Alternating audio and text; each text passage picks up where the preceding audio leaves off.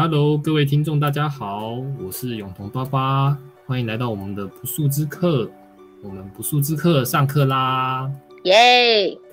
哎，那大家还记得我们前几集 Podcast 的节目内容吗？如果还不认识我们的朋友，可以先去收听我们前几集的介绍哦。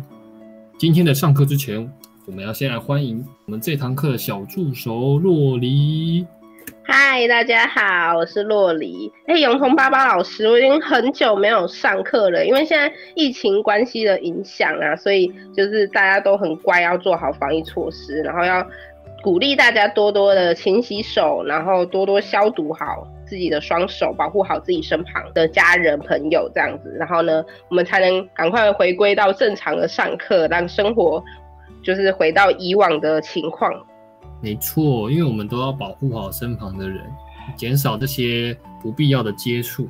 那这些不必要的接触，或许我们现在会感到不方便，但是它也是为我们未来呃先去做一些把关跟防护。没错。那我们今天要来谈的内容，就是刚好顺应这样目前疫情的这个情况下，我们来谈谈疫情之下的这些环境的塑料，还有目前这些减速的工作有哪些，或是会不会有什么样的变化？在这个疫情时代之下，哦，我觉得今天要谈的这个内容跟现在台湾的状况还蛮符合的，感觉是一个实用的课程。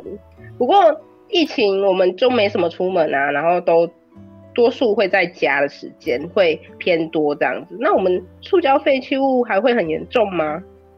嗯，那我觉得我们可以在谈这个疫情时期的这些塑料使用之前，我们先来想想一个问题。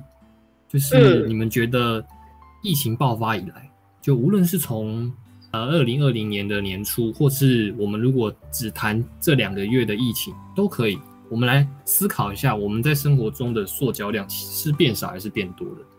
嗯，就以我平常生活的观察来说啦，就可能因为现在餐厅都不能内用嘛，所以一定只能外带。那除了外带以外，有时候大家都在家，然后也没出门，所以最方便的一定是外送。所以呢，就会有很多，就是就是你可能一天三餐，如果你都叫外送，可能就会有三个塑胶袋。最简单就不讲那呃容器的话，就最简单会有三个塑胶袋。又或者是我们在网购的时候，就会有什么很多纸箱啊，或者是纸箱里面还会有很多纸啊，很多塑胶包装什么的。那都是现在因为没有办法出门购买。物品，然后甚至是吃饭会造成的影响，我想到的是这些。嗯，没错。其实，在这两年的疫情，无论是台湾或是世界其他国家、世界各地，那其实塑胶的使用量，在各国的一些环保的可能期刊或是一些团体，他们在呼吁的资料里面，其实都有明显变多这个趋势。那其实就看台湾，我们就以台湾为例子，根据我们行政院环保署的统计。在去年，也就是二零二零年的上半年哦，就比二零一九年同期的这些回收容器、回收容器的量要多三倍。那我觉得其实这是一个很不寻常的成长数字。那其实可以去思考，刚刚好是符合这个疫情时期，大家可能用这些塑胶回收啊，这些容器制品其实是突然的暴增的。哦，三倍听起来蛮多，而且你说的是二零二零年上半年。那如果我们现在二零二一疫情，说不定有可能有增加倾向哎。那到底为什么我们在这个疫情之下会需要使用到这么多的塑胶制品？这些制塑胶制品被大量的制造生产之后，我们又可以怎么样的去做处理啊？嗯，这个问题其实我当初在思考，或是在看到相关的媒体新闻在探讨这个问题的时候，其实我也想了很久，因为我觉得这个问题其实有点复杂。后来我再整理一下的时候，我觉得可以。不只是跟洛里讲，或是跟我们在目前在收听的所有听众们，可以去一起去思考这两个小问题。那第一个问题是，保护人类的这个产品或是东西，是会伤害环境的吗？这是第一个问题。那第二个问题就是在疫情之下，这些外送业、物流业对于环境的利与弊，就是它的优点跟缺点又分别是什么呢？我觉得我们可以把大问题去拆成两个小的小议题或是小问题去做思考。这样子可能会比较帮助我们一起去探讨这个问题。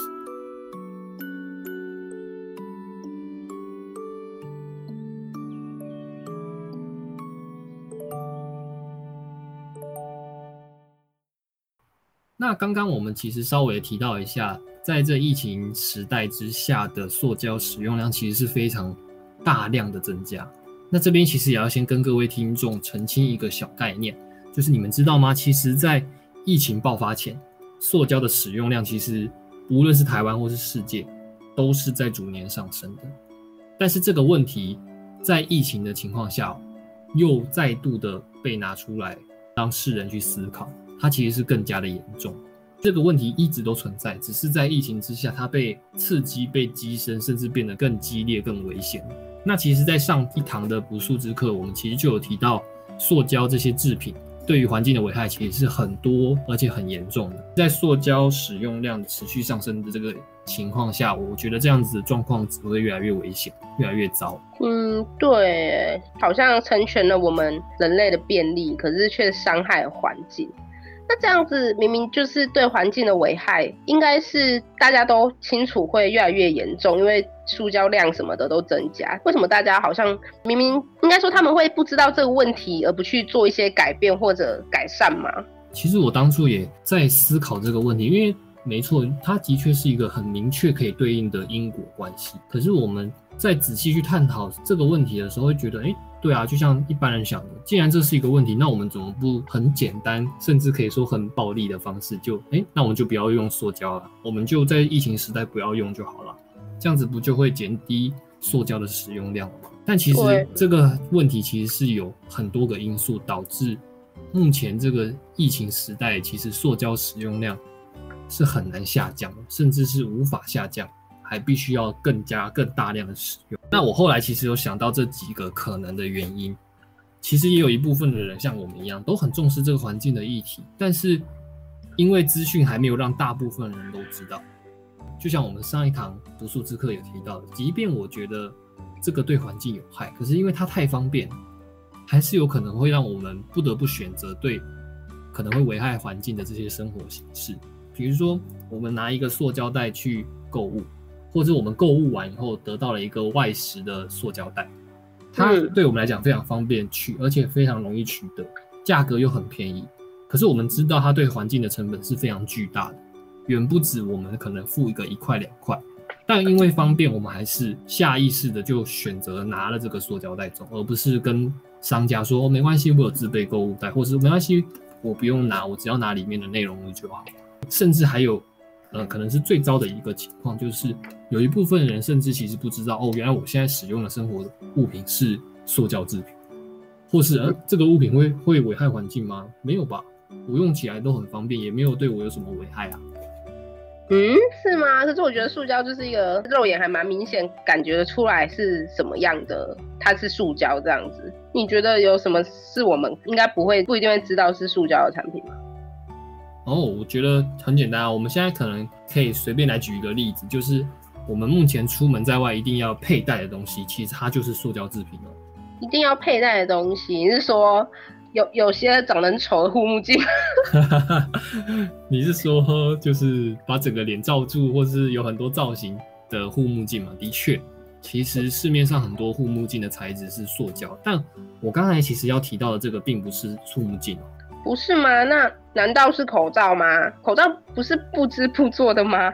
诶，这边就必须要来澄清一个小小的概念。刚刚洛里也提到了重点，因为很多人都会认为，诶，口罩到底是什么材质？口罩就是布织布啊。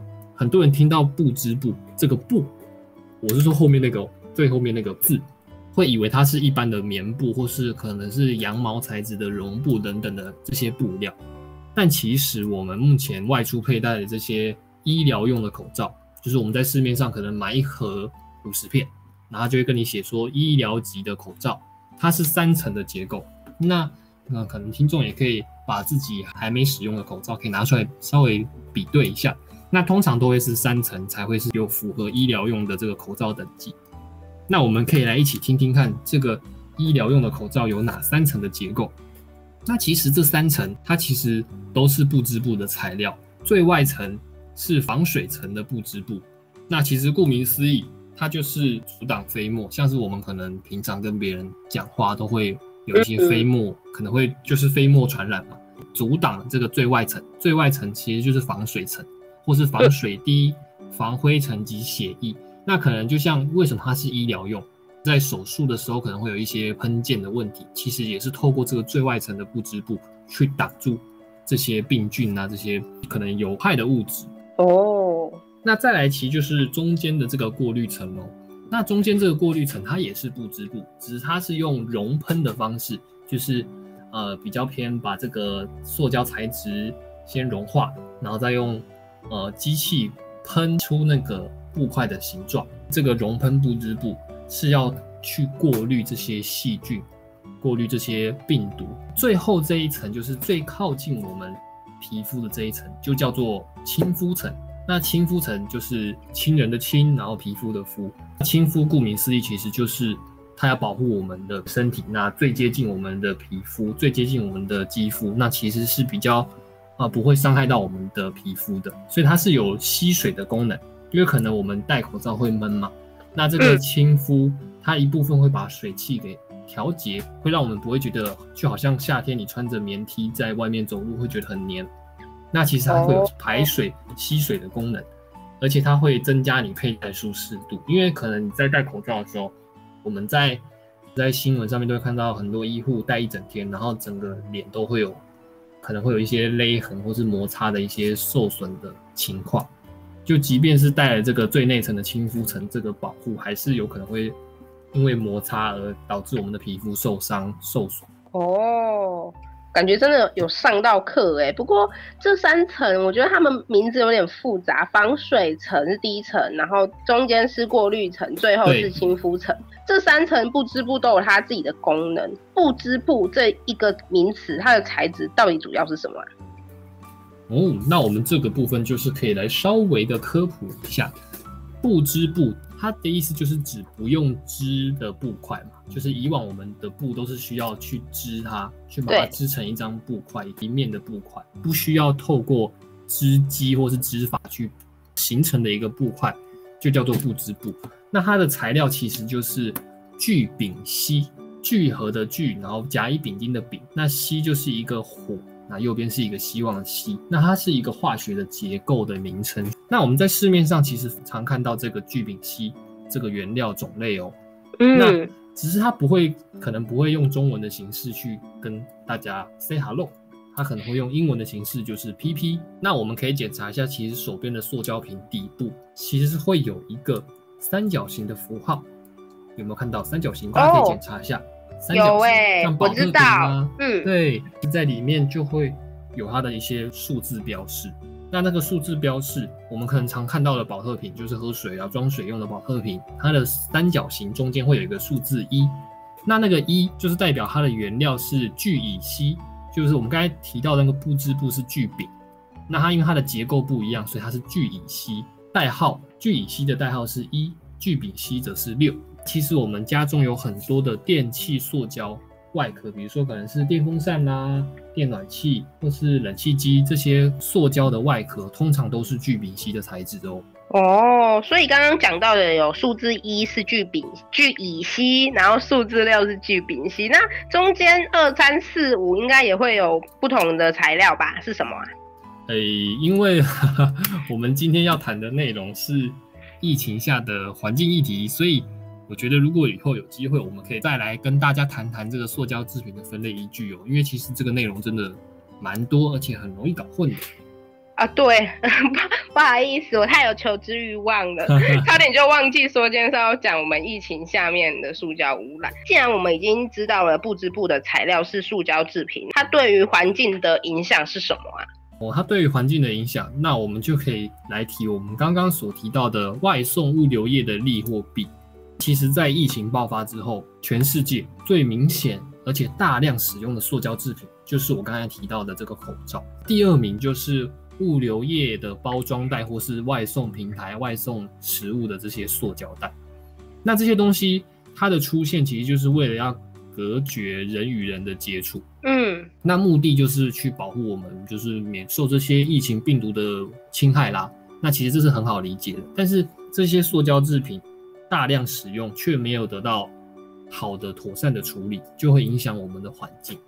对耶，像是吴博义先生跟福胖达先生，其实都是我们的好 朋友啊。就是尤其是现在在我们三级警戒下，其实基本上大家都不会想要外出购买，要吃三餐就可能划划手机叫个外送，很方便的。对啊，这真的是一个非常方便的一个购买的平台，或是购买的方式。而且现在这也不是帮他们业配，他们其实有很多种形式跟很多种活动。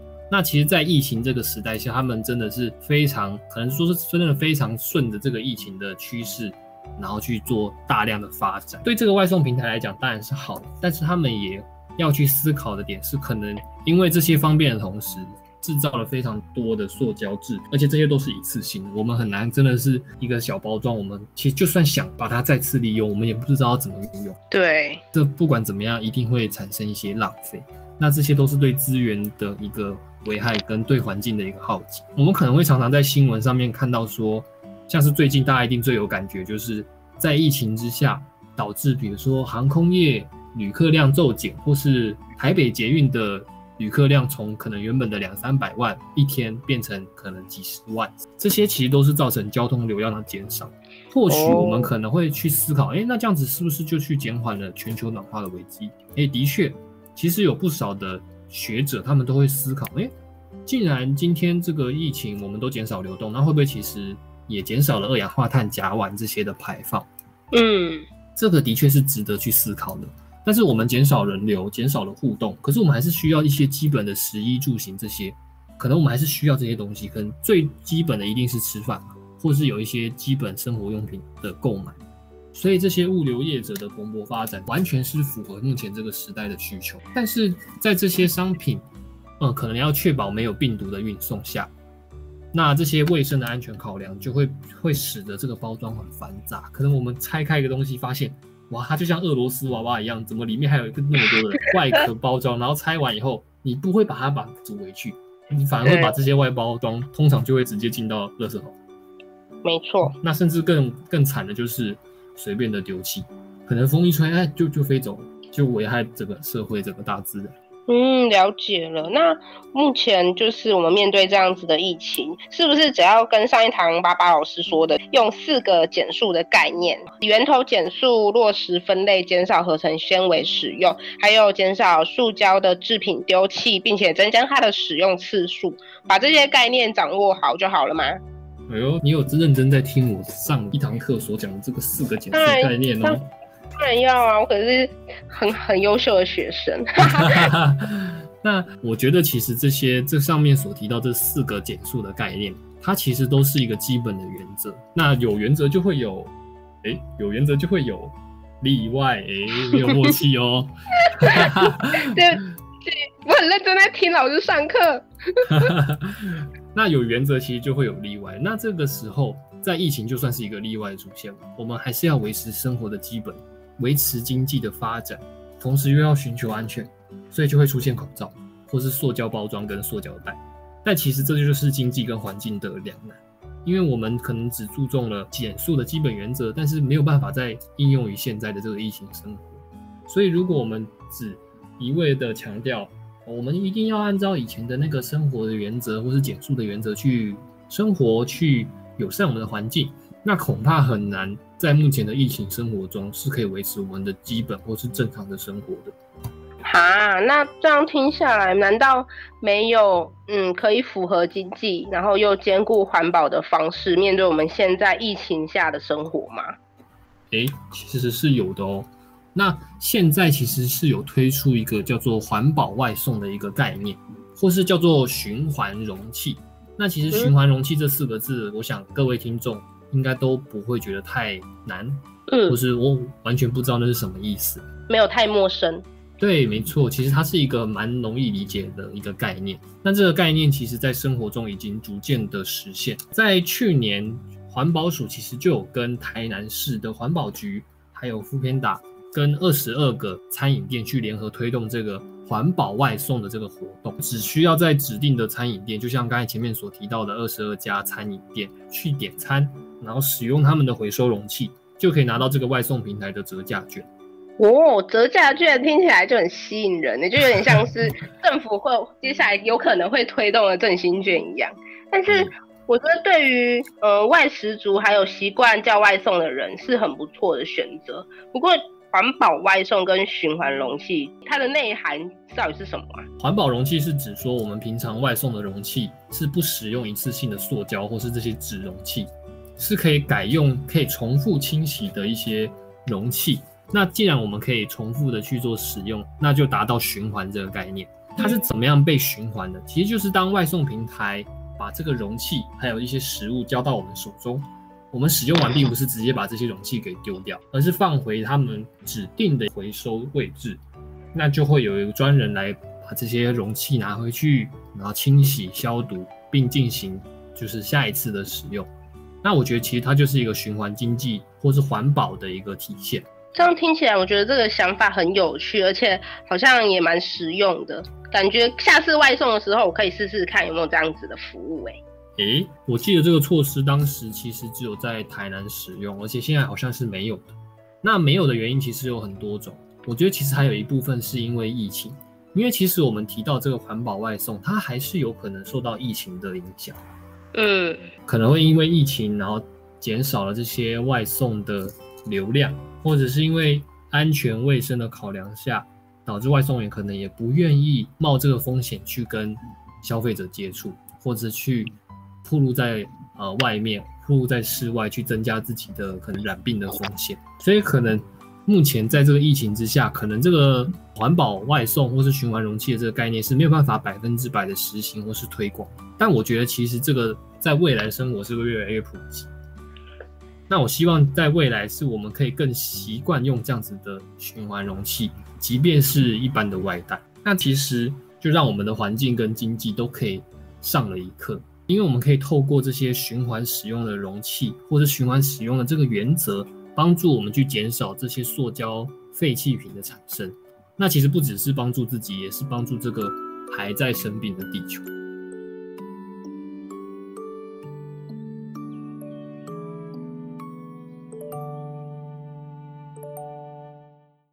那我们今天的不速之客就到这边喽。如果有任何问题，都欢迎留言让我们知道。那我们就会在下一次上课的时候来解答大家的问题哟。那巴巴老师，我们下一集的内容节目是什么啊？哦，那下一集就是我们怎么一回溯的脸书粉砖的包厢，将会在台师大减速促进中心的脸书粉砖进行直播活动哦。那我们就要来开个直播，跟大家聊聊天了。时间呢是在我们这个月三十号的星期五晚上七点，那大家都要来线上跟我们一起一回溯吧。希望呢参加我们的直播呢也会有机会抽到我们提供的高级礼品哦，所以希望大家可以准时的上线来一起听听看我们在包厢的时候会怎么样的跟大家介绍。我们五组的主持人都会上线哦，就是希望大家都可以一起来参与我们。制作这个节目过程，然后还有一些想要跟大家分享减速的事迹。那其中还有一个重要环节，就是符合我们现在身处这个疫情危难的时候，我们来思考一下，在疫情时代，我们可能遇到什么样的问题？那我们怎么样用我们的方式去减速？没错，所以希望大家都要来听一听，然后一起抽好礼物。